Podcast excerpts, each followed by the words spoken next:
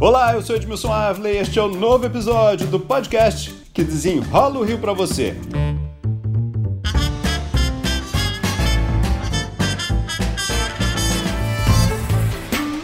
E o Rio de Janeiro já tem variantes do coronavírus circulando no estado. A Fiocruz detectou em análises a variante brasileira em quatro pessoas e a variante inglesa em uma pessoa. Desses cinco casos, tivemos duas mortes.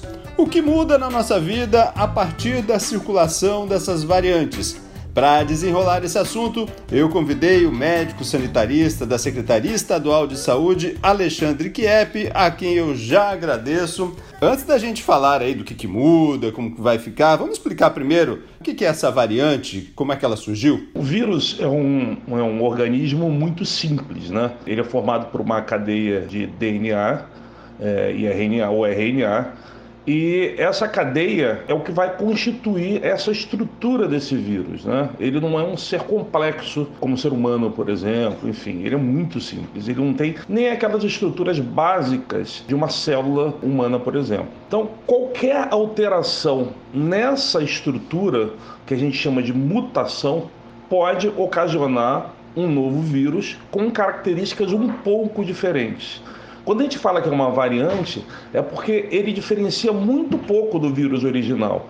Ele não é uma alteração, essa mutação não ocasiona um novo vírus, mas um vírus extremamente semelhante, mas com pequenas mudanças em determinados pontos dessa cadeia de DNA ou RNA. E nesse caso a gente começou a dar apelidos, vou dizer assim, ah, tem a variante brasileira, a variante inglesa, a sul-africana, né? Exatamente. Ela, ela leva em consideração o fato de ser uma variante nova, isso é, essa mutação, essa alteração no vírus acontece em locais diferentes uma da outra e ela leva geralmente o nome do local onde ela foi descoberta. Então a variante P1, por exemplo, é a variante de Manaus você tem a variante do Reino Unido, você tem a variante sul-africana. É o mesmo vírus, com pequenas modificações entre eles, em locais diferentes, que possivelmente causam algumas alterações no modo como ele interage com o ser humano.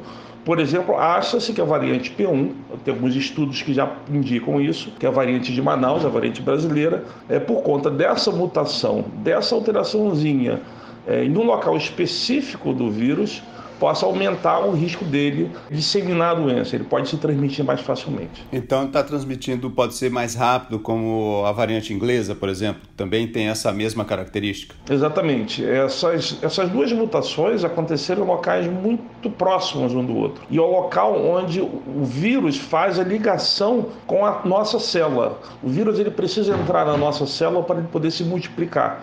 E essa mutação aconteceu exatamente ali próximo desse local. É como se fosse a chave ali, né? O spice ali, né? Exatamente. A proteína spike é como se fosse uma chave de ligação do vírus com a nossa célula. Agora vamos lá. Encontramos essa variante aqui no Rio de Janeiro. O que, que muda a partir de agora no estado? O que, que muda para a gente ou no, nos nossos cuidados? Ou o que, que as autoridades precisam fazer? Pois é, a primeira coisa a gente precisa ainda entender é, como esse vírus vai se comportar. É, os dados que a gente tem ainda são muito preliminares. Essas variantes elas foram são muito recentes. Se o vírus é muito recente, essa variante então é muito mais recente. A gente está falando de poucos meses. A gente ainda não sabe ainda qual é a capacidade dela de aumentar o, a disseminação do vírus ou eventualmente de causar mais formas graves, ou se isso pode ter alguma interação, alguma alteração na nossa resposta, por exemplo, à vacina. Isso é muito novo. Nesse momento, cabe a nós acompanhar o cenário epidemiológico, os dados muito muito de perto para poder identificar qualquer variação é, na ocorrência de casos. Aí, em acontecendo isso, obviamente, é, tomar algumas medidas eventualmente mais restritivas. Agora, nesse momento, caberia a nós seguir é, o que está sendo orientado, que a gente está com dificuldade até de fazer isso. Né? É possível que essa variante já estivesse circulando há muito mais tempo e a gente já passou por essa onda, uma onda mais severa? É possível isso ter acontecido?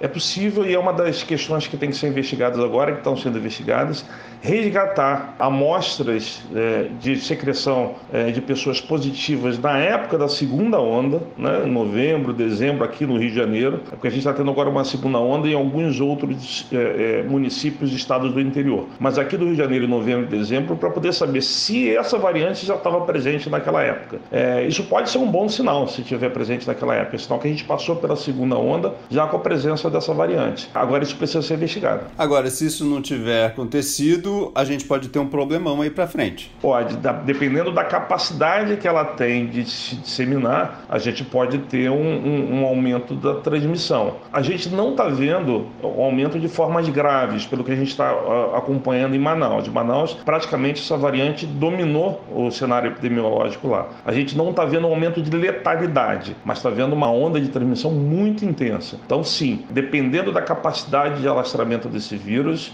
é, isso pode ser um problema e a única saída que a gente vai ter efetiva é a gente correr com o processo de vacinação. Agora, isso como isso está muito lento, né? A vacinação, nós temos um processo de chegada que é extremamente lento, que a gente está acompanhando. Se não tem vacina, a gente precisa, se tiver um, um, crescimento de casos, vamos ter que ter um isolamento maior, é isso? Sem dúvida. Se a gente observar o aumento de casos, é, a gente vai ter que retroagir em algumas medidas de, de flexibilização que foram, que foram tomadas. Então, não tem dúvida nenhuma. Eu acho que o acompanhamento dos casos e casos graves tem que ser muito minucioso para que qualquer é, sinal de alerta a gente possa tomar de medidas em tempo oportuno. Eu acho que é isso que vai definir qualquer mudança de rumo nesse processo de distanciamento social ou endurecimento das regras de flexibilização.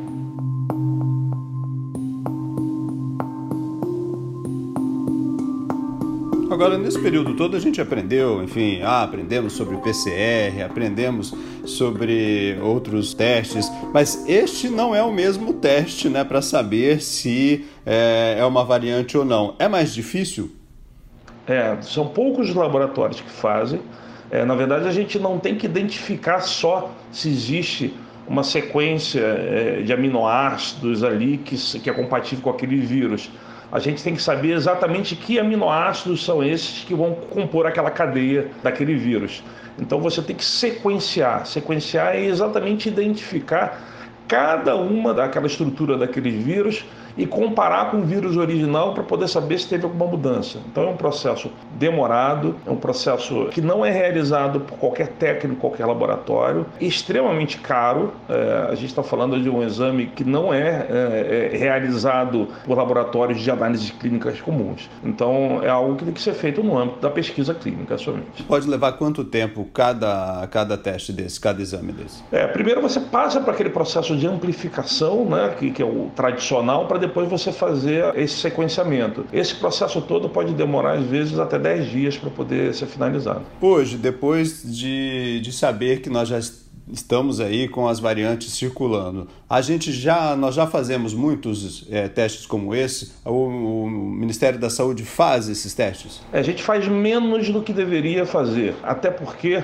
também esse processo de mudança, de mutação tão rápida do vírus também é muito novo para a gente. A gente já fazia sequenciamento para poder fazer a variação é, do vírus da dengue, é, do vírus influenza, mas numa velocidade muito menor, até porque a, a, capacidade de mutação desses vírus, como eles já circulam de forma endêmica, digamos assim, na maioria do tempo, o processo de mutação não é tão rápido como a gente está vendo agora. Essa circulação intensa do vírus, desse novo coronavírus, em toda a população mundial, é, em curto período de tempo, gerando obviamente a pandemia que a gente está vivendo, acelera acelera muito o processo de mutações que podem ser viáveis para o vírus, porque nem toda mutação é viável. Pode ser mutação que vai matar o próprio vírus, mas esse processo acelera muito as mutações viáveis. E aí a gente também não estava preparado para isso, digamos assim, para essa novidade dessas variantes acontecendo e surgindo de forma tão rápida. A gente tem que fazer mais sequenciamento para identificar até novas variantes que possam vir a surgir.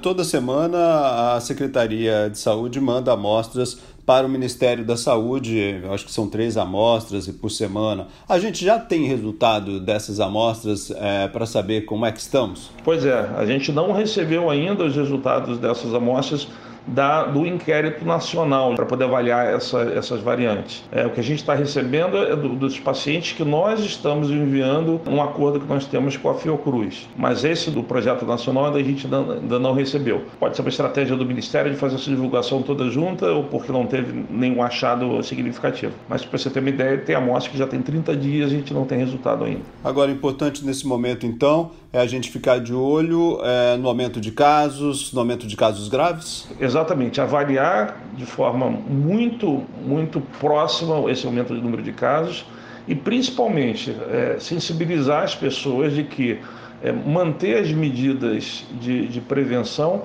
continua sendo fundamental, tanto por conta dessa nova variante que está circulando, como pelo fato de que a gente tem muita gente ainda que não teve é, Covid e que, portanto, são pessoas que estão propensas a ficarem doentes, uma vez que parte importante delas não foi ainda vacinada. Há a possibilidade de uma pessoa que já teve Covid ter novamente por causa dessa variante? É, isso é uma, é uma questão interessante e que a gente não está observando isso isso poderia ser um problema enorme se essa nova variante ela conseguisse furar o nosso sistema de defesa do organismo daquelas pessoas que já tiveram Covid, que desenvolveram anticorpos, por exemplo. O que a gente está vendo não é isso. A gente está vendo que as pessoas previamente infectadas elas podem se reinfectar, mas isso é uma situação excepcional, não é a regra. Então, isso pode ser um bom sinal. As pessoas adquirem imunidade, essa imunidade a gente não sabe por quanto tempo ela dura, ela vai permanecer, mas ela de alguma forma ela também é eficaz para proteger contra essas novas variantes. Para a gente encerrar esse papo aqui, em quanto tempo a gente deve saber assim, olha, essa, essas variantes é, vão trazer problemas ou não passaram e não trouxeram problemas? A gente vai precisar de quanto tempo para descobrir esse estágio? É, essa, o tempo da ciência às vezes é um tempo é, um pouco mais lento do que a gente gostaria, né? Mas é, a julgar pelos esforços mundiais que estão sendo feitos e a julgar pelos estudos que têm que ser feitos agora pelas empresas produtoras de vacina, até para poder avaliar se essas variantes sofrem ou impactam alguma coisa no processo de vacinação, no processo de imunização, a gente imagina que nos próximos 60 dias a gente vai ter informações bastante sólidas sobre o comportamento desses, desses não desses novos vírus, que é o mesmo vírus que a gente está falando, mas dessas novas variantes em função dessas mutações. Alexandre Kiep, médico sanitarista da Secretaria Estadual de Saúde, muito obrigado pelas explicações aqui. Obrigado a você, Edmilson. Este podcast teve edição e sonoplastia de Lucas von Seehausen e eu, Edmilson Ávila, toda semana desenrola um assunto aqui para você. Até o próximo.